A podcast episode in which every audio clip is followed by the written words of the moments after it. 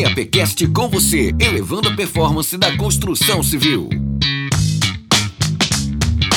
Fala turma, sejam muito bem-vindos a mais um episódio do EAPcast. Eu sou seu host, Gabriel Andrade, e estamos iniciando a nossa temporada 2022 do nosso EAPcast.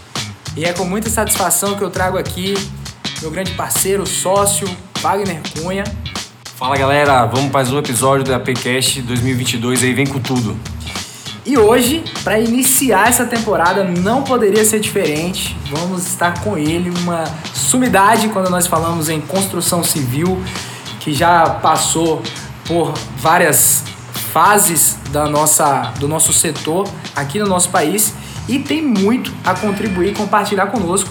E hoje nós vamos aprender com ele, o Érico Dantas. Érico, seja muito bem-vindo. Muito obrigado, colegas. É um prazer e mais que um prazer, é um dever que eu sinto nesse ponto que eu cheguei, nessa idade, ter que compartilhar o conhecimento com o pessoal mais novo.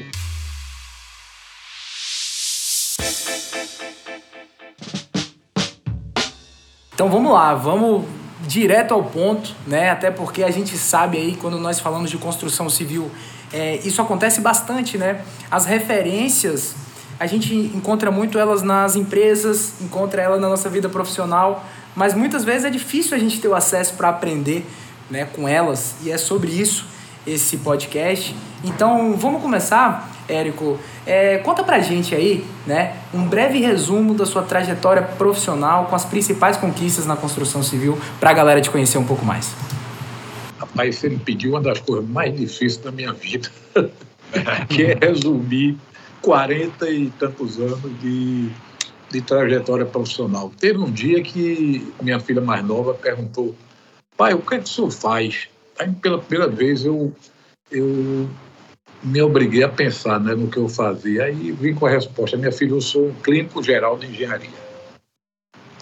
Assim como na medicina, o clínico geral é aquele médico que você vai quando está sentindo uma dor, não sabe o que é, ele tem que, a obrigação de conhecer tudo um pouco para lhe indicar o especialista. Eu comecei minha carreira em produção.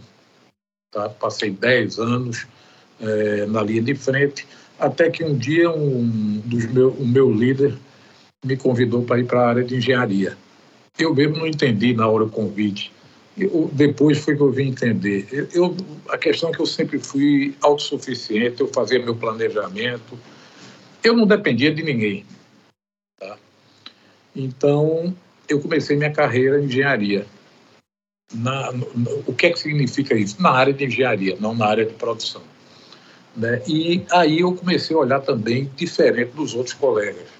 Porque quem está em produção lida e lidera equipes. E eu comecei a trabalhar com engenharia também olhando para o fator humano. Tá? olhando não só, por exemplo, eu quero pedir, ah, eu preciso de um engenheiro calculista. Não, eu quero só preciso de um engenheiro calculista de pontos com experiência e balanço sucessivo. É uma coisa muito diferente, o resultado é tremendamente diferente. Tá? Eu comecei a olhar a engenharia, uh, as equipes, e olhando como quem escala um time de futebol. Você tem que ter especialista em cada posição, ou pelo menos você tem que saber o que cada um sabe para de repente não estar tá escalando ponta esquerda zagueiro central. É um verdadeiro desastre. Então, é, eu passei é, uns 30 anos da minha experiência na área de engenharia. Tá? É, eu militei 42 anos na construtora Debrecht. Quando eu entrei, ainda era pequenininha. Na década de 90, é, a empresa resolveu fundir eh, as três empresas numa só, que era a CNO, a Tenenge e a CBPO. E eu fiz parte da equipe que cuidou dessa fusão. Né? Foram quatro anos de desafios imensos. É, eu tinha escritório no Rio de Janeiro, mas rodava o Brasil todo. E também foi uma oportunidade espetacular de me envolver com tudo que vocês possam imaginar na engenharia. Terminada essa essa, esse período, é, eu pude escolher a área que eu ia atuar tive quatro convites diferentes para internacional e mais três aqui dentro do Brasil. Optei para vir aqui para Recife, porque eu estava quatro anos fora, longe da família. E resolvi dar um... E passei os anos finais aqui cuidando também na mesma coisa, na regional que nós tínhamos aqui, cuidava Norte, Nordeste e Centro-Oeste. Eu cuidava da área de engenharia, equipamentos, meio ambiente e segurança do trabalho. Tá? Ah, isso me fez ter uma boa visão de todas essas áreas e ter a oportunidade de me envolver com N desafios diferentes. Vocês podem imaginar aí, é, no meu currículo tem de, de fossa a atracação de navio literalmente. E que legal, eu acho que a gente já começa a, a ver a riqueza que a gente vai conseguir extrair desse papo, porque, bom, para quem não, não, se situou, né, o Érico participou da construção de uma das maiores construtoras a nível global, né, a organização Odebrecht, que né, o volume de obras, de realização fala por si só, e começou quando ela de fato era, né, como ele falou, uma organização em crescimento lá atrás, no período inicial, chegando inclusive à posição dentro dessa organização de liderança máxima, né? Assim, de, de uma grande liderança, passando por todos os tipos de obra. Eu achei isso muito interessante, que a gente vai explorar também. E todas as áreas do processo construtivo, né? E isso também é muito legal e a gente vai falar ali na frente.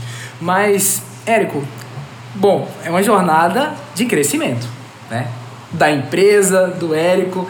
E olhando por essa perspectiva, né? A que você atribui o seu crescimento profissional quando você olha para trás assim e conecta os pontos? Bom, eu na realidade fui começar a pensar isso muitos anos depois, né? É, por que, é que eu era autossuficiente? Começou lá atrás ainda na época de colégio, né? É, eu era aquele aluno nota 7, assistia a aula, não estudava e passava. Quando eu estava com meus 13 anos, eu brinquei tanto, joguei tanta bola que fiquei numa segunda época, que é o equivalente hoje à recuperação. Só que não tinha professor para te ensinar. Em desenho, uma matéria que não, não tinha nada a ver. Então, olhando lá a fila de, a lista de, de notas, olhei para o primeiro lugar e fui na casa do cara pegar o caderno dele, que nem caderno eu tinha. E passei as férias estudando e tirei uma no, boa nota. Né? Partindo, na semana seguinte começou a aula e primeira matéria matemática. Comprei o livro, não tinha nada para fazer e comecei a ler. Li o primeiro capítulo, não tinha nada, o segundo capítulo, o terceiro capítulo, equação de segundo grau, entrei de exercício afora e por aí, e, e, a partir daí eu comecei a estudar num ritmo próprio. Aquilo para mim era diversão. Tá? E fiz uma coisa que me ajudou muito. Eu estudava não no ritmo do professor, estudava é, no meu ritmo. O que é que acontecia? Muitos anos depois eu fui entender a viabilidade e os efeitos desse método, a ordem dos fatores. Eu estava estudando antes do professor da aula. Imagina uma aula de cálculo onde o professor vai estar lhe ensinando os conceitos de derivada, integral, limites, aqueles, né? Só quem é engenheiro sabe o, o, o que isso quer dizer. O integral dupla, o integral tripla, imagine. Exatamente.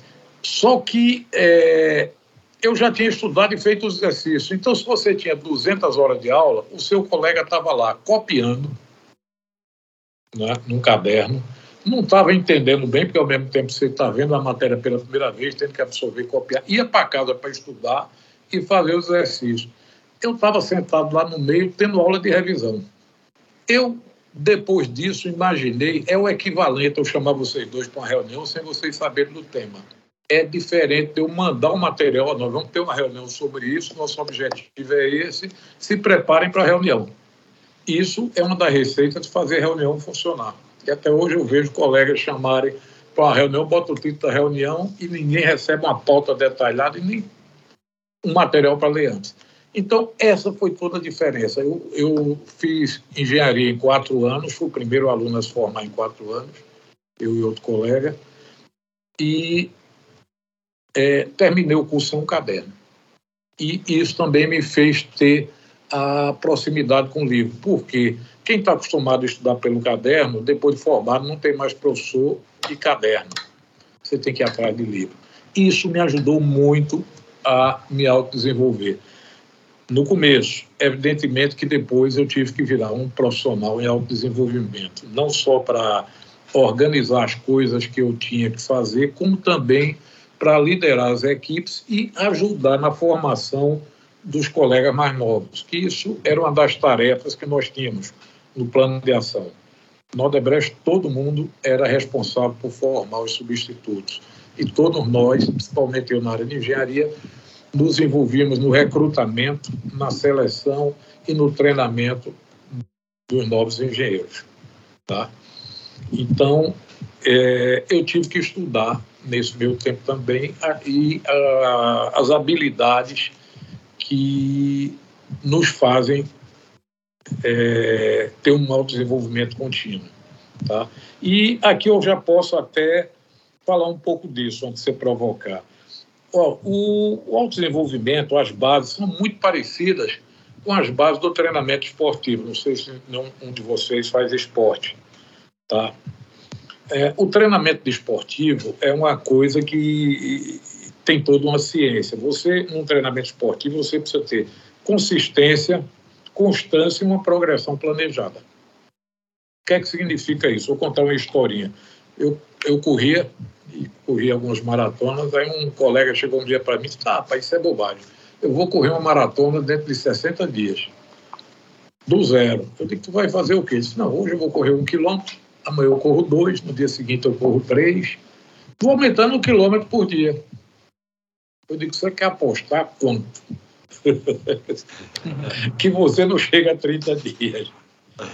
Olha, isso aí tem uma regra de ouro em treinamento esportivo. Você não deve aumentar a carga ou o volume mais que 10% na semana.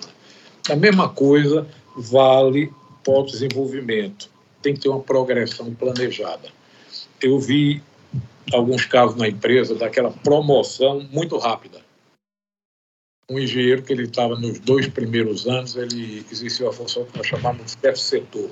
Acima dele na obra tinha um gerente de divisão e depois disso tinha o diretor de contrato, que era o que respondia direto para o cliente.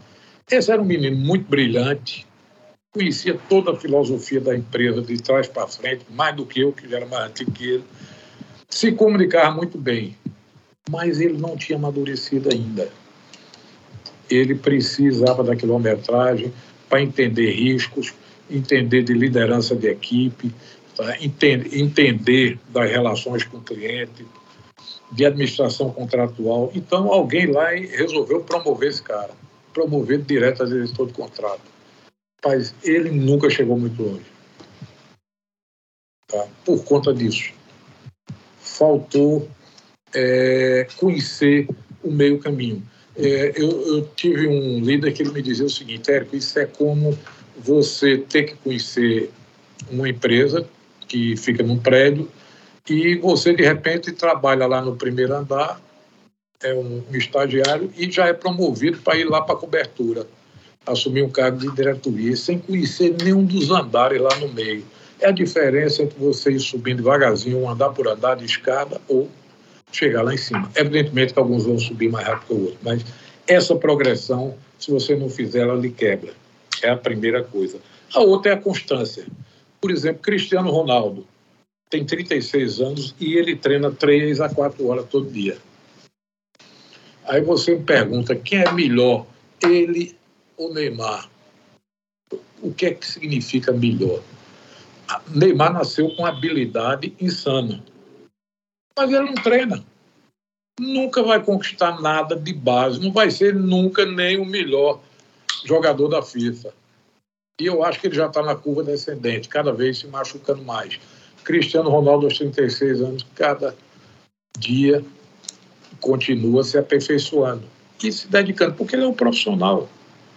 Isso a gente vê no campo profissional, engenheiros com habilidade de comunicação, com habilidade de receber bem o cliente e tudo, mas não chegam mais longe porque não se desenvolvem, não treinam, não estudam.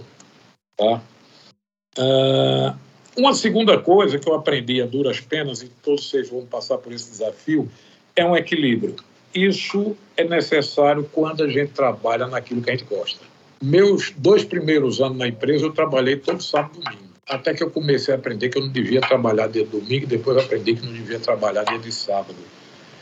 E depois que eu devia ter um limite de hora para acabar minhas coisas. Por quê? Porque não sobrava tempo para minha vida. Tá? Ah, e isso, se você trabalha, é isso é uma lei mundial que diz que o trabalho se expande até ocupar todo o horário que você acha que é disponível. E principalmente se você gosta daquilo. Nisso a gente tem que estabelecer algumas prioridades. Tá? É, a literatura traz alguns métodos para estabelecer prioridades. O mais conhecido é o método Eisenhower, tá? que eu sugiro aí vocês colocarem aí, depois colocam um link para isso aí. É um método simples, foi inventado pelo presidente americano Eisenhower, que ele ensina de uma maneira fácil. Você bota dois eixos, tá? Num deles bota a, a urgência do assunto, né? E o outro a importância. O que for urgente e importante é o seu foco. O que não for nem urgente nem importante, você até esquece, delega, mas é um método estruturado, desenvolvido na década de 50 por um presidente americano. Sugiro aprender isso. Mas voltando às prioridades. A prioridade nossa, como profissional, como homem, deve ser primeiro a sua saúde. Por que isso? Sem a saúde, e isso é uma prioridade de longo prazo, tá? É, o resto não acontece. Você começa a falhar, começa a não ter aquela garra, aquela disponibilidade. E, em segundo lugar, a família. Você precisa ter a tranquilidade para estar tá com saúde, para poder atender a família. E, com isso, atendido, o seu trabalho flui numa velocidade, você tem calma para resolver para decidir para enfrentar estresse. estresse né? Eu digo sempre o seguinte: com a vida equilibrada, você vai render mais, por mais tempo, vai chegar mais longe. Lembra do Cristiano Ronaldo. Né? Ah, agora, para fazer isso, tem os chamados skills. Né? Eu não gosto muito de usar os termos americanos sem traduzir habilidades, porque tem sempre alguém que não domina a língua que vai estar nos vendo. Né? E tem alguns colegas que gostam de só usar esse termo americano, acham que fica mais interessante, o cara tá, demonstra mais sapiência. Bom, a primeira habilidade que eu recomendo é língua inglesa, por uma razão simples. A, a inteligência toda está escrita em língua inglesa. E olha que eu estudei francês para vestibular. Eu tinha estudado cinco anos no colégio, estudei francês, entrei na faculdade sem saber de nada. Aí logo descobri que o livro escrito em espanhol ele custava três vezes o, o preço do livro em inglês. Aí eu comecei a aprender inglês.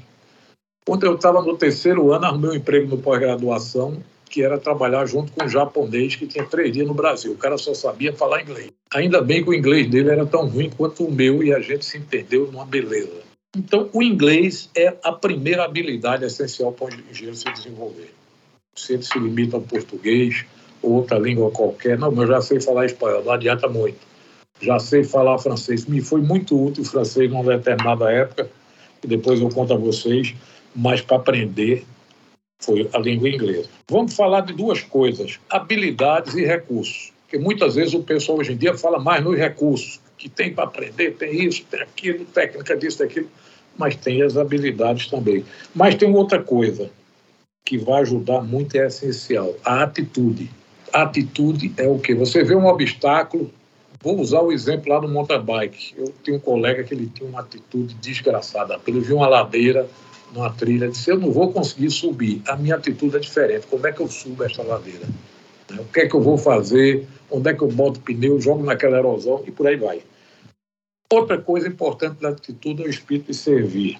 É, eu lembro quando o doutor Norberto chegava, nos encontrava numa obra ou então Emílio, Rapaz, um cara, era emocionante a, a chegada dele. Ele dizia: Em que é que eu posso lhe ajudar?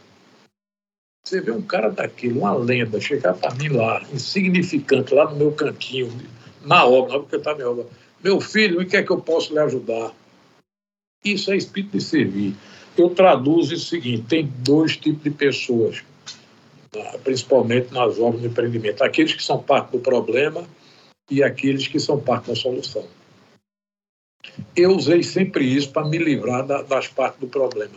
Nunca tive medo de fazer uma admissão, é, de não contratar uma pessoa, uma empresa. Porque problema a gente já tem demais. E ainda pagar para ter mais. Né? Ah, uma outra habilidade muito importante para se aprender é empatia. O que é empatia? É você saber se colocar no lugar dos outros. Isso é importante tanto para a liderança, para você entender o, o, o, o seu liderado, quanto para você entender o cliente. E isso daí envolve, tudo isso aí é, se resume na comunicação. Não adianta eu ser um grande especialista, eu conheci vários assim que não sabiam se comunicar. E mais alguns que e, você contratava o cara e saía com raiva dele. Então, o essencial, qualquer posição que você ter, esteja exercendo engenharia, por mais técnica que seja, é aprender a se comunicar. E tem alguns segredinhos. Primeiro, a comunicação tem que ser feita não na sua linguagem. Eu, por exemplo, se eu sou professor e eu começo aqui a fazer uma palestra sem procurar ver quem é meu público-alvo e recheio aqui de, de termos técnicos em alto nível, ou pulo explicações, etc., não vou atender, não vai ser atendido. Eu vou contar um exemplo a vocês que salvou vidas. É, na década de 2000, nós tínhamos vários contratos com a Vale do Rio Doce, em São Luís, e a Vale extremamente rigorosa segurança do trabalho. E nós temos um cuidado absurdo nisso, temos metas internas da empresa. Eu tinha um coordenador de segurança do trabalho que fiscalizava, orientava, disseminava as práticas. E nessa obra nós tínhamos três engenheiros de segurança do trabalho e a Vale tem mais uns seis. Fomos lá, participamos de uma reunião, fomos extremamente elogiados. O dia que nós viajamos, à noite, um ajudante chegou lá, entrou atrás, num lugar que estava proibido entrar, tinha uma plaquinha editada atrás de um central de concreto, e ficou lá, se escondendo, e viu um galho de mato passar, e meteu a mão para pegar o galho de mato. Prendeu na correia transportadora, arrancou a ponta do dedo do cara. Né? No, isso na Vale é muito grave. Fomos convocados para uma reunião, e lá eu vendo a discussão aquela discussão de engenheiro de segurança. Não, porque isso a PNR, se tivesse o DDD, não sei o que lá. E eu, usando do, da empatia, me coloquei no lugar do ajudante. Na reunião, eu disse, rapaz, isso não ia resolver nada. E aquele cara ia continuar fazendo a mesma porcaria. Eu tenho que entender a solução para fora daqui. Mandei fazer um levantamento sócio-educacional dos nossos operários 65% de analfabetos e analfabetos funcionais. Aí estava o erro. Quem é que dava os treinamentos? Os engenheiros de segurança. Engenheiro de segurança já é um bicho difícil de entender. Primeiro que eles gostam muito de sigla. Todo mês eles inventam uma sigla nova. Eu mesmo tenho dificuldade, perguntava para meu coordenador, Romero, para que diabo? Tá? Não, doutor, está na norma, não sei o que lá. Agora, imagina o peão do outro lado. E eu mandei levantar peguei um especialista, me levanta algumas coisas desse tipo, né? Aí tinha coisa lá, talabarda. Que diabo é talabarda? Eu, Romero, o que é talabarda? Um cinto paraquedas, por que é que não usa isso? E usava frases assim do tipo, umidificar os caminhos de rolamento. Por que é que não bota molhar o chão para não levantar poeira?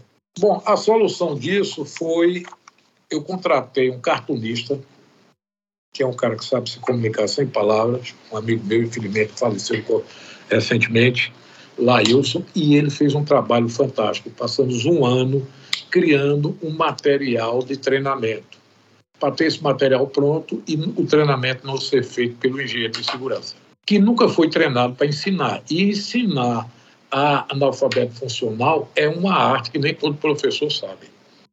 Tá? Então, aí reside, por exemplo, você entender a comunicação. Eu já fiz palestra de engenharia para é, plateia que tinha administradores, advogados.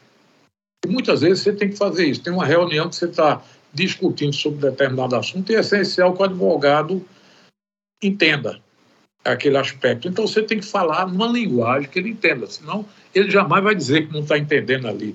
Termina o prejuízo sendo seu da empresa.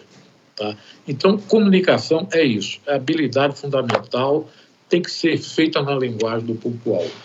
É por aí que vocês veem que tem tanto professor ruim.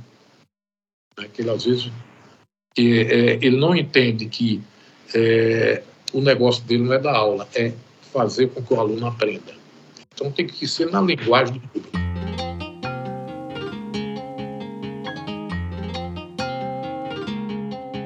Érico, fantástico. Eu acho que dessa fala sua, assim, dá para ter uma formação completa, incrível, incrível. profissional, moral, pessoal, assim, que tem, assim, muitos temas que a gente quer, assim, aprofundar. Mas, pô, primeiramente, parabéns, muito legal é, isso que você traz e que fique a, a mensagem, né? Olha que interessante quando o Érico trouxe sobre o crescimento profissional, né? Inclusive, pô, a gente fica muito feliz que, que nos coloca né, na posição de estar transmitindo a mensagem correta. Porque é exatamente isso que a gente fala. Quando o Érico trouxe de crescimento, de evolução profissional, não foi a ferramenta, não foi somente a técnica, né? Técnica também, né? Entender a técnica é importante, mas a atitude, a habilidade, porque o que a gente fala, no final do dia, são pessoas. A construção civil é feita por pessoas. A liderança precisa que a outra pessoa entenda. Pessoas de níveis diferentes. Isso é importante. Isso. A linguagem do encarregado tem que ser muito diferente. E o encarregado é a pessoa que consegue traduzir e falar a linguagem do peão. Pessoas de diferentes níveis educacionais, né, doutor Érico? Esse é o grande desafio do gestor de obras. Né? No fim do dia, a gente lidera pessoas, né? lideramos é, pedreiros, carpinteiros, lideramos encarregados, lidamos com engenheiros, com arquitetos, com clientes. São diversos tipos de comunicação. Né? Você vai influenciar o seu colaborador de um jeito, você vai fechar com o seu cliente de um outro jeito e, de fato, o gestor precisa ter essa capacidade. Mas um ponto que o senhor trouxe aí na fala do senhor que eu achei sensacional, que eu acho que é, é, é, a, é o, é o grande quebra de paradigma que a gente tem que ter dentro da construção civil, que as empresas precisam enxergar, é a real necessidade de implementar uma cultura de aprendizagem dentro do seu processo. Precisa ter ciclos periódicos de treinamentos, de capacitação, direcionado para a produtividade, direcionado para o desenvolvimento profissional do colaborador. Né? Isso vai trazer produtividade para o processo. A, a, a, cultura de aprendizagem ela tem que fazer parte da estratégia da organização. Isso, isso, isso é um quebra de paradigma o compromisso de formação do sucessor, porque a empresa, o, o, dono da empresa, ele tem que pensar: eu vou crescer, não vou ficar desse tamanho, não. Se ele pretende ficar desse tamanho o resto da vida, não, também não, não ligue muito para ele, não.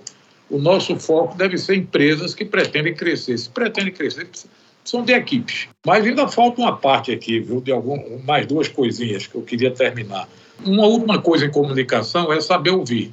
Você precisa ter feedback. E isso, muitas vezes, tem gestores que não têm esse estilo. Um dos exemplos mais acabados disso daí foi aquela diretoria da Vale do Rio Doce que teve envolvido naquele caso lá de Brumadinho. A gente sabe hoje, foi público, isso aí foi, apareceu em inúmeras publicações, que é, um dos técnicos, um dos engenheiros lá, é, alertou no meio de comunicação corporativa que eles tinham qual foi a atitude do presidente? Contratar um hacker para tentar descobrir quem foi para punir. Então, a cultura corporativa e o estilo do líder influencia muito isso. Você tem que ter liberdade de falar. Afinal, o, ele só tem um par de, de olhos e um par de orelhas. Tá? Quando você cria esse vínculo e consegue obter o feedback, a evolução é tremenda. E aí vem uma outra habilidade, tá? que é de liderar equipes. É a diferença entre ser chefe e líder. Chefe é aquele negócio que é por decreto. É de serviço público. Fulano é o chefe daqui, é chefe disso, chefe daquilo, chefe de repartição. O líder é aquele cuja liderança é aceita. O cara quer estar na sua equipe, ele quer ir para a guerra com você. Então, isso são as habilidades. Agora, uh, existem as ferramentas, que eu acho que é o que vocês gostam mais de falar. Eu vou tocar aqui en passant, tá? porque isso é a especialidade de vocês, Uh, e basicamente são técnicas de planejamento e gestão. Como é que o engenheiro recém-formado faz para, e eu estou falando para eles, que nesse momento são mais necessitados disso, ele, ele faz para adquirir essas ferramentas? Hoje está muito fácil. caminho mais curto, ele procura uma dessas associações, tem um PMI. Eu me lembro que eu conheci aquele PMBOK ainda na edição 1. Era bem fininho, bem vagabundinho, na época que eu estava no Rio, década de 90. Lá para cá eu li umas, os cinco primeiros. Também tem a Associação Americana de Desenvolvimento de Engenharia de Custos, cujo presidente é o nosso amigo, meu, meu grande amigo Aldo, que foi entrevistado por vocês. O que é que essas, essas associações têm em comum? E não tinham na minha época, vejam como era difícil.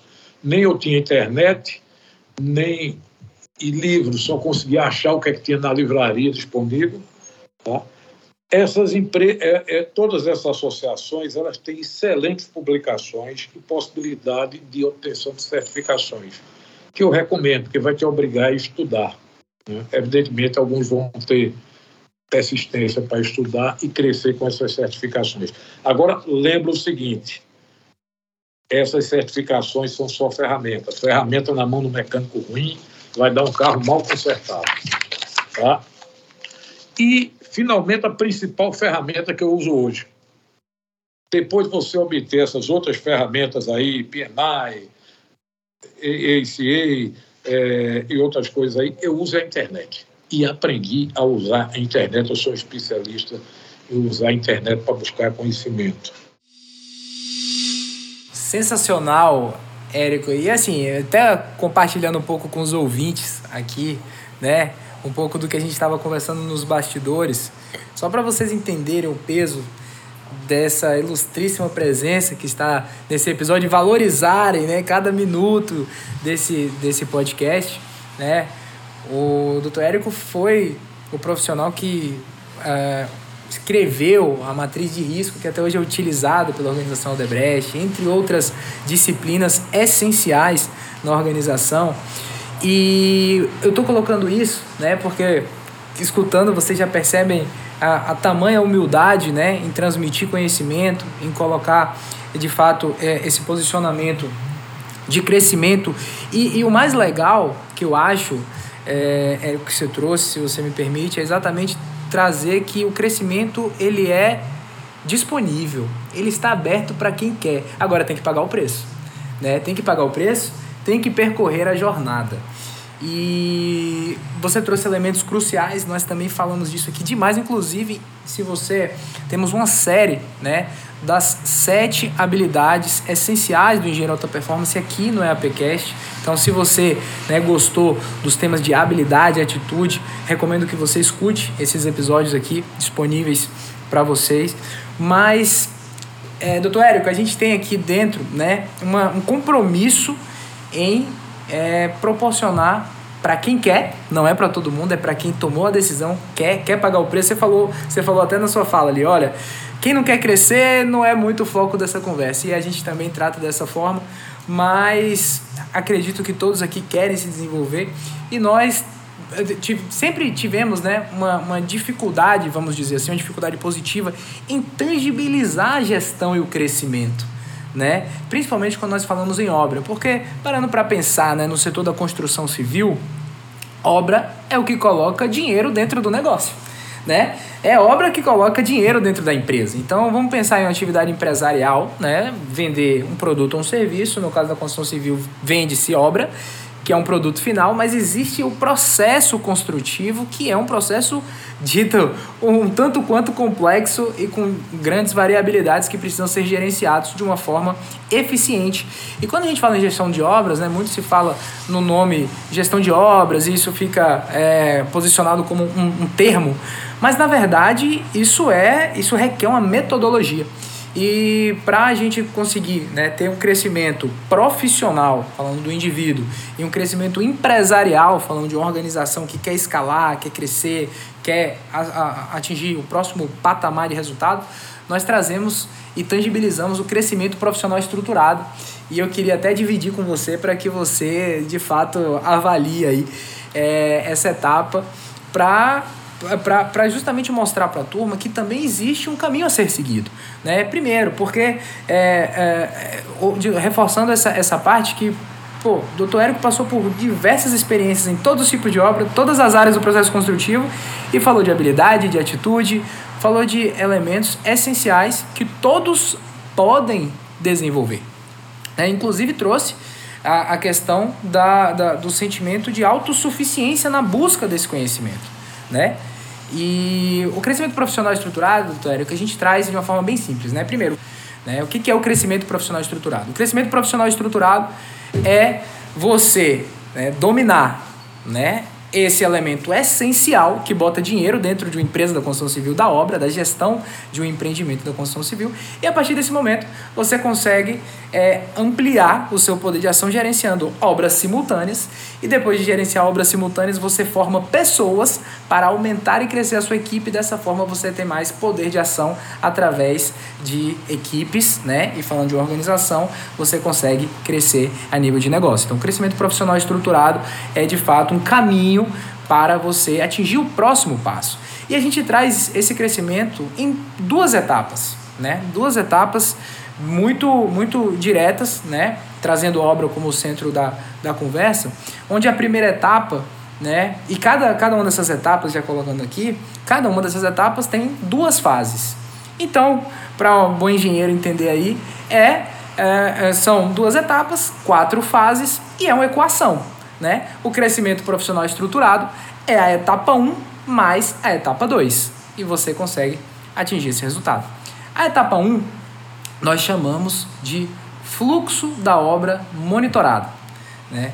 que a partir de você entender a obra é um fluxo, uma sequência de serviços que precisa ser executada dentro de uma sequência lógica, dentro de parâmetros técnicos de prazo, de custo, de qualidade, de segurança, que é a nossa metodologia dos quatro pilares, para atingir o objetivo. Então, o gestor, para assumir esse papel, ele precisa conseguir administrar esse fluxo da obra monitorada, que é essa etapa 1. É o objetivo, é, primeiro objetivo né, para esse crescimento profissional. E essa etapa 1, ela a gente traz em duas fases, né? A primeira fase é a descentralização planejada, como você trouxe aqui, né? Dentro de uma obra, você tem equipes, uma grande quantidade de pessoas de diferentes níveis educacionais, com, né, com diferentes perspectivas, mas o objetivo comum de entregar o mesmo produto. Então, cabe à liderança descentralizar, né, de forma planejada e estruturada essa, essa, essa ação, esse plano de ação dentro da obra. A segunda fase é a liderança efetiva. Porque você tem uma descentralização planejada, você tem uma descentralização planejada, depois, né, estruturada essa etapa, a segunda fase é de fato desenvolver uma liderança efetiva. O que é uma liderança efetiva? Aquela liderança que você trouxe que não é a chefia pela hierarquia, é uma liderança.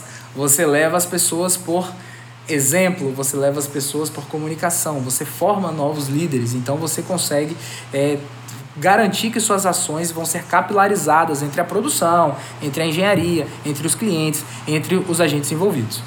Atingida essa etapa, fluxo da obra monitorado feito essas duas fases, você pode né, partir para a fase 2, para a etapa 2, né, que é a metodologia de gestão implementada.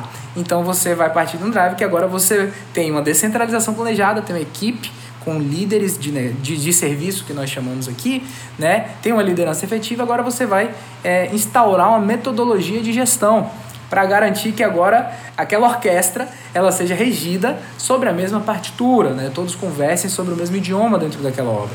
Nós trazemos aqui né, é, a metodologia dos quatro pilares da gestão de obras. Também quero ressaltar que a gente não inventou nada, mas, qualquer, mas a gente compilou as informações do universo da gestão, do gerenciamento de projetos, num conceito simplificado, né, para garantir que ó, sucesso para qualquer obra da construção civil é prazo, custo, qualidade e segurança.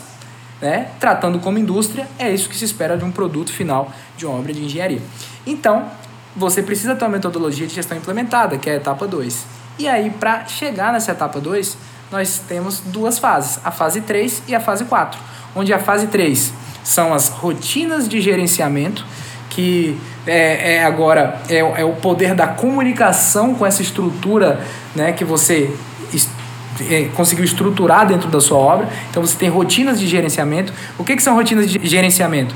São momentos alinhados e pactuados com a sua equipe para que de fato é, estejam sendo tomadas ações resolutivas em prol do objetivo final. E não apenas momentos de resolver problemas, momentos de apagar incêndios, momentos de conversar sobre o que está acontecendo. De fato, são rotinas pensadas em gestão. Então, são reuniões é, de planejamento, reuniões de programação semanal, reuniões de comprometimento, de pactuar as metas, de você avaliar o previsto e o realizado, né, reuniões de custo, enfim, temos uma sequência de rotinas de gerenciamento. E a fase 4, né, para fechar, são os indicadores de gestão. Afinal, você tem rotinas, né, você tem pessoas, você tem uma liderança efetiva e agora você precisa monitorar e controlar e tomar decisões. E no, no indústria, você toma decisões baseadas em dados, né? E os dados você vai obter através dos indicadores de gestão, que é a implementação da fase 4. Mas por que eu estou falando isso? Porque esse crescimento profissional estruturado, né? Nada mais é, né? Tudo que eu falei aqui agora, o professor Érico relatou na sua fala. O que nós trouxemos foi uma organização didática para mostrar que existe sim um caminho a ser seguido Existe um, um, um, próximo passo, né? Também você trouxe uma coisa interessante, é, é, doutor Érico, sobre é, para a turma que está começando e tudo mais, sobre é, né, saber exatamente o próximo passo a se dar e ter calma que você não vai conseguir resolver tudo isso de uma vez só. Você vai construindo esse resultado fase a fase, etapa a etapa. Então, quando a gente traz um caminho, você consegue se localizar dentro dessa jornada, consegue saber onde você está e consegue saber o que, que você precisa, aonde você precisa gastar energia para atingir o próximo degrau e o próximo passo. E eu quero, eu quero agora passar né, a bola para você para saber se o senhor concorda com esse crescimento profissional estruturado, né? Se tem uh, com, com, como o senhor vê essa essa essa organização, né? E depois trazendo que eu acho que a indústria da construção civil ela não pode mais sofrer, principalmente até em, em questão de, de, de, de reputação, com, com falta de com a falta de profissionalismo talvez de não seguir um método de gestão com talvez não seguir um caminho estruturado para a gestão, com executar as ações corretas, porque é isso que se espera de um profissional.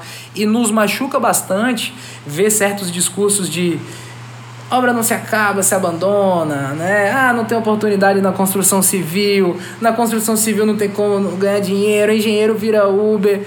Nada contra isso, mas, poxa, a gente vendo a riqueza e a grandeza da nossa profissão e a possibilidade e vendo exemplos como você que traz um crescimento profissional mais que estruturado na sua jornada, né? É, eu queria de fato que é, essa mensagem chegasse aos nossos ouvintes como é possível e tem um caminho para isso, né? Então, queria ouvir de você agora como é que você vê esse crescimento dentro da construção civil e quais são os próximos passos assim que você enxerga. Olha, é, em primeiro lugar, a diversidade de engenheiros e engenheiras quanto à formação é, é muito grande. Né? Porque tem engenheiro que te, consegue se formar sem ler um livro, estudando pelos cadernos dos outros. E ele não vai ter, ele, para ele sempre vai faltar essa oportunidade de crescimento profissional. Ele não tem familiaridade com o livro. Eu conheci vários.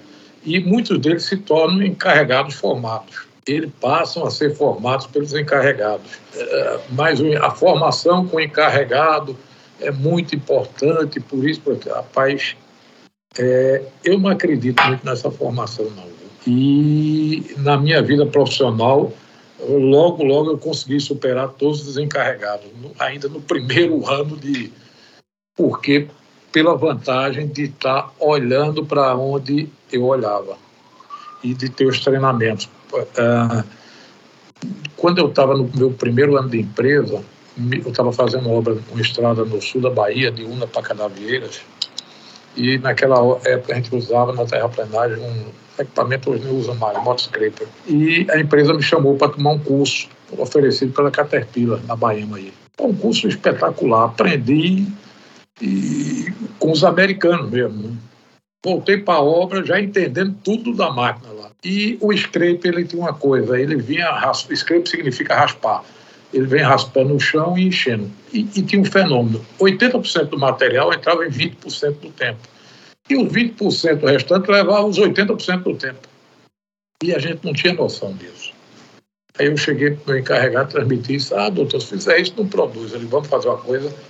Tem dois cortes aqui, aquilo ali é o seu, esse é o meu. Vamos passar a topografia, vai trabalhar em dois dias. Esses operadores ficam comigo, esses aí são os seus.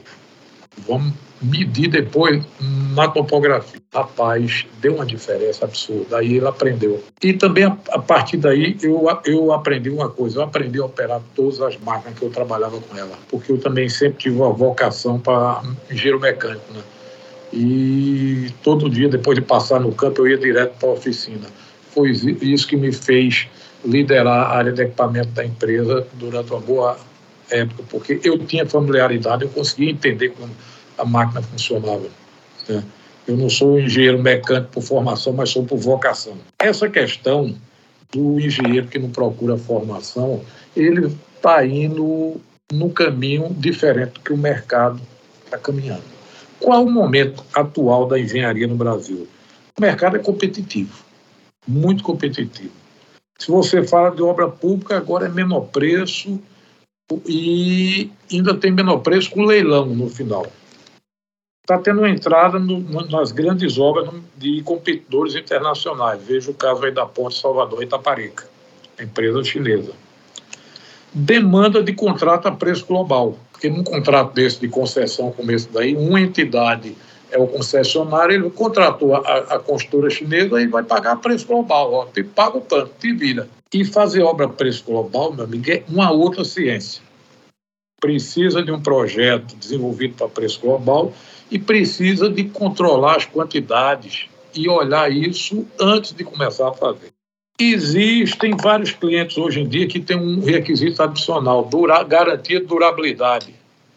Eu já vi é, exigência de garantia de durabilidade de pia, de concreto, em obra salina, de mar, tudo ambiente agressivo, o cara pedindo 100 anos de durabilidade. Como é que faz isso? Por outro lado, vamos para a construção civil normal. Ah, eu vou fazer casa, minha casa, minha vida, abandono um negócio lá, entrego para o público.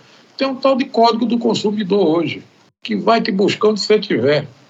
E, e, se o consumidor ainda for da terceira idade, ainda é no juizado da terceira idade, que é mais sumário. Fora isso, tem uma legislação ambiental que a maioria dos crimes são não afiançáveis. Todo engenheiro é potencialmente um candidato a cometer um crime ambiental. Isso tudo são coisas que a gente precisa aprender. Além do mais, quem trabalha em obras públicas conhece isso que eu vou falar. Os projetos, de uma maneira geral, têm uma péssima qualidade. O governo faz de conta que está pagando e os projetistas fazem de conta, com raras exceções, que estão fazendo o projeto. Ao longo do tempo, teve um aumento contínuo dos custos de mão de obra. Não significa que o operário, tá, o carpinteiro, é, o, o, armador, o pedreiro, ele está ganhando mais não, ele está custando mais. São 22 custos que compõem, 22 ou 25, dependendo do caso, que compõem aqueles a, a, agregados, a, encargos complementares da mão de obra. Tá? Que isso foi uma luta nossa também para poder. Isso não tinha, viu? Há 20 anos atrás isso não existia. Nós começamos a enxergar isso aí, começamos a bater tudo isso daí era embutido no BDI. Aí chegavam os tribunais de contas, os órgãos de controle ou o orçamentista fazia o projeto do cliente, o orçamento, e pegavam um PIN, e pegavam, por exemplo, ah, bota um BDI de 40%, a inflação era 60%, só a inflação. A conta não fechava. Né? Então, esse ambiente é sofisticado. Mas o maior problema é que a indústria da construção civil, a maioria das empresas não tem uma consciência do que é a indústria da construção civil. A indústria da a construção civil é uma indústria que só produz protótipo e entrega um protótipo para o cliente. Você pega um, uma indústria automobilística, ele roda, aqui em Pernambuco uma fábrica da Jeep, tem uns protótipos que eles vão fazer, ficam aqui todo disfarçado, com a camuflagem, rodam um ano aqui, de manhã, de tarde, de noite, todo monitorado, os caras modificam isso, modificam aquilo. A gente não. A, a nossa indústria ela faz o protótipo e entrega para o cliente usar. Né? Ah, não, mas você não tem um projeto? Não, não é bem assim não. Por que, que eu estou falando isso? Olha, O que é que tem que não Eu nunca encontrei duas obras iguais. Veja os fatores que eu vou citar para vocês. Você tem os ambientes agressivos, ambientes salinos. Quem já fez uma ponte perto do mar e anos depois foi verificar aquela ponte, ou quem já trabalhou recuperação de ponte, sabe o que é que eu estou dizendo. Outra coisa, existe toda a microbiologia presente nos solos. Vou contar um caso. Nós fizemos umas casas para a Marinha, lá em Belém, e de repente estava soltando todo o reboco. Eu tinha um especialista em materiais, o Bill ele foi lá, e era uma bactéria que tinha na areia, e foi usada, que ela saía comendo alguns componentes do, do cimento. Você vê que a gente pensa que não, mas o solo é cheio de bactéria. E às vezes de contaminantes químicos. Tudo isso são variabilidades. Então, outra coisa, a variação dos materiais. Eu vou citar só uma grandeza, permeabilidade. A gente mexe pouco com permeabilidade depois que se forma, né? Mas é a grandeza que mais varia na natureza, são 6 bilhões de vezes. E quem mexe em pavimentação, permeabilidade é fundamental. Tá? Porque a água que chove nos pavimentos, 60% penetra. E ela tem que escoar para algum lugar. A maioria dos pavimentos aqui no Brasil não tem nem como escoar, fica lá o, o, o pavimento encharcado.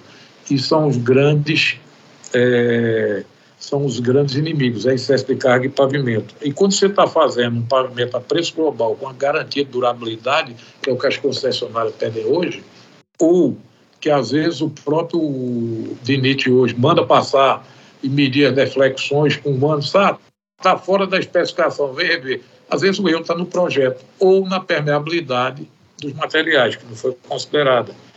E, além disso, tem as variações de geologia e geotecnia. Tá? Eu já trabalhei com solos com densidade 2,5, 3,7. Tu faz um orçamento considerando que é 1,5 sem conhecer e, de repente, você está com 100% de prejuízo. Isso é um caso velho que aconteceu no primeiro contrato nosso com a Vale do Rio Doce. Uh, hidrologia.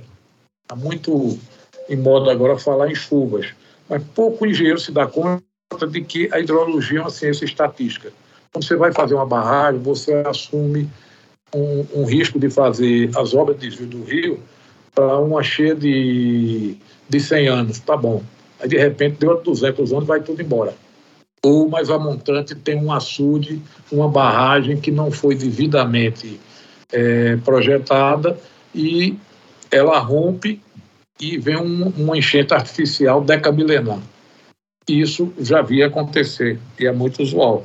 É, interação com stakeholders, que são as partes interessadas, os vizinhos. Então, de repente, tu vai fazer uma pavimentação de uma rua. Ah, eu chego lá, meto os cavaletes falo tudo jeito. A maioria das obras de prefeitura é desse jeito, né? Mas, de repente, você tem que levar em consideração que engarrafamento custa dinheiro. Às vezes o engarrafamento mata pessoas que estão a caminho do hospital. Às vezes, naquele meio, você tem um hospital que você precisa ter aquilo aberto. Ou uma pessoa que mora ali e tem um infarto precisa ser socorrido por uma ambulância. Tu não providenciasse nada disso. Então, estudos de desvio de fluxo de tráfego são coisas que têm que ser consideradas em obras de pavimentação. Assim como um, um, uma coisa que pouca gente conhece, o efeito do, dos ventos nas grandes edificações. Eu construo um prédio aqui e, de repente, o vento que ele desvia torna, é, cria um redemoinho que arranca as cadeiras de tudo quanto é varanda dos outros prédios ou da área de piscina. Isso é um caso comum de acontecer. E outra é o estado de conhecimento da engenharia. Por exemplo, aqui no Brasil, de repente, começou a se construir edifícios cada vez mais altos. Né? O conhecimento da engenharia das fachadas não acompanhou isso. Aqui em Recife tem muito problema de filtração e de vazamento por falta de conhecimento da engenharia na época de se ter um projeto de fachada que levasse em consideração as dilatações e as juntas necessárias. Ora, em cada canto vivo do edifício você tem que meter uma junta. Cada três ou quatro pavimentos, dependendo da cor do revestimento, você tem que colocar uma junta. E por falar em permeabilidade, é, é, muito se usou aqui de granito como revestimento. Granito é uma rocha porosa, viu, gente? passa água nela. Você usa um piso de granito para banheiro, é um desastre. Foi usado aqui no aeroporto do Recife, contra a nossa vontade. Eu tenho um dossiê mostrando de umas 200 páginas que não devia usar, mas a Infraero quis usar, está lá. A engenharia e a tecnologia, elas são muito complexas. Você tem conhecimento. Tá? E o conhecimento você adquire, primeiro, no autodesenvolvimento, segundo, é, através da convivência com profissionais, e o ideal é que a empresa tenha três gerações convivendo, isso era uma filosofia que a gente praticava no Odebrecht, aquele que está em formação, o profissional que já é um profissional sênior e aqueles que estão na terceira idade, para transmitir o necessário equilíbrio. O que eu digo é o seguinte: não tem receita de bolo, porque, como eu disse, cada caso é um caso. Tá? A gente faz protótipo e entrega, então tem que ter o, o devido cuidado de ter atenção para isso tudo que eu estou falando. E para isso, tem algumas recomendações que eu faço. Primeira, é pensar antes de orçar. Eu me preocupo muito com aqueles engenheiros que vêm. Não, pega uma referência aí numa tabela. Olha, o nosso amigo lá da ACE, ele, eles têm um padrão que tem cinco tipos de orçamento, a depender do, da maturidade da engenharia. Quanto menos madura a engenharia, maior é a contingência, quer dizer, maior é a folga que você tem que ter, e tem que estar explícito. Tá? Às vezes, essa contingência chega a 100%. Então, é fazer, tem um troço chamado engenharia conceitual, fazer ela mais a montante, mais previamente. Por que fazer isso mais na frente? É um lugar onde você pode mais facilmente é, tomar decisões que vão melhorar sua competitividade e até viabilizar um empreendimento. Fantástico, fantástico, Eric. E é exatamente legal, isso. Mostra que o profissional, né, ele precisa entender que ele está dentro de uma indústria que, devido à sua responsabilidade, né, é o, é, cabe ao gestor que não tem ele ele naquele momento é ele que tem que tomar as decisões é ele que tem que direcionar o leme do barco né? Então cabe a ele saber para onde ele vai direcionar essas ações. Então eu acho que é exatamente isso que a gente traz, que a jornada da engenharia é uma jornada de responsabilidade, mas também uma jornada de crescimento. E é isso, né, Wagner? É fantástico essa história, Eu preferi né? até mais ouvir, né, do que falar aqui nesse episódio. Essa aula aqui de Dr. Érico, para mim, foi incrível. Eu tive, em vários momentos da fala dele, eu me familiarizei demais. Eu sou um ex-Odebrecht também, vivenciei a cultura empresarial da empresa. E a mensagem que eu queria deixar aqui para as pessoas que estão tá nos ouvindo agora é que a educação transforma vidas. E não só transforma vidas, ela eleva a produtividade do processo. Essa é uma discussão que a gente tem que levantar. O EAP levanta essa bandeira. Para você crescer, você precisa treinar a sua equipe, você precisa capacitar o seu time, você precisa trazer educação para as pessoas. Dessa forma, a gente vai conseguir romper a, a barreira da improdutividade. Dessa forma, a gente vai conseguir entregar nossos projetos dentro do prazo, dentro do custo, dentro da qualidade, dentro da segurança necessária exigida pelo nosso cliente, para promover a satisfação do nosso cliente. Então, essa é a nossa grande discussão. Eu acho que essa é a grande provocação. A gente enfrenta diversas, diversas barreiras né, dentro desse ecossistema. As pessoas ficam perguntando: ah, por que educação? Por que treinamento? Pô, é, é, é a chave da produtividade. Eu vejo o treinamento e educação como a chave da produtividade essa mensagem que eu queria deixar aqui para todos os nossos ouvintes, né? É, olhem para o seu, seu time, olhem para as pessoas que estão em volta da, da sua empresa, onde você pode capacitar, onde você pode melhorar o seu processo, que a consequência disso é resultado para a própria empresa, é o crescimento da própria empresa pegando mais obras, e aproveitando esse ecossistema incrível que é a construção civil. A gente, pô, a gente fala de um ambiente que envolve muitas cifras, que envolve muitos projetos, de uma responsabilidade incrível perante a sociedade, Érico. A gente constrói hospitais, a gente faz a manutenção de todas as nossas estruturas. Nós somos uh, agentes catalisadores daquele processo. Para a sociedade funcionar, a construção civil precisa funcionar. Né? Uma construção civil bem feita, que tenha um olhar de gestão para dentro do processo, que não seja feito de qualquer jeito, que o gestor chegue lá na obra e trate aquele ambiente como se fosse um tocador de obras, que está ali, que não sabe nem por que está. Acabou isso, acabou. A gente precisa é, elevar o nível do jogo e assim, esse podcast foi incrível para a gente, foi transformador né, para a BI 2022, porque é uma pessoa como você, Eric, que traz toda a sua bagagem, toda a sua experiência, isso vai de fato motivar muita gente que está que está ouvindo, atendendo o nosso propósito né, aqui hoje, que é de fato a gente está transmitindo educação para todo mundo. Show de bola! E, doutor Érico, eu também quero agradecer aqui a participação. E, doutor Érico, para a gente finalizar, né, agradecendo demais, uma satisfação imensa, uma honra ter você aqui né, no primeiro episódio de 2022. Mas é, eu queria para você também deixar um recado final aí para a turma. A gente ouve, né, muita gente falando em desistir da construção civil ou pensando em outras áreas. Eu queria que o senhor deixasse uma resposta aí para a seguinte pergunta para quem está nos ouvindo. A construção civil vale a pena? Eu diria o seguinte: eu começaria tudo outra vez, agradecendo a oportunidade, que para mim é, é mais do que uma obrigação, é um dever que eu tenho e eu me satisfaço muito com isso, em poder transmitir esse conhecimento que eu tive a oportunidade de adquirir. Muito obrigado. Se você gostou deste papo e quer aplicar esta metodologia de gestão aí nos seus projetos, conheça os nossos treinamentos que estão na descrição deste episódio. Faça parte do time que está revolucionando a gestão e a performance da construção civil. Seja alta performance. Será uma satisfação ter você no time. Você ouviu mais um episódio do EAPcast, o podcast oficial do Engenharia de Alta Performance. Se você gostou desse episódio, curta, comente e compartilha com aquele colega da área. Ah, não esqueça de seguir e ativar as notificações para receber sempre em primeira mão todas as atualizações.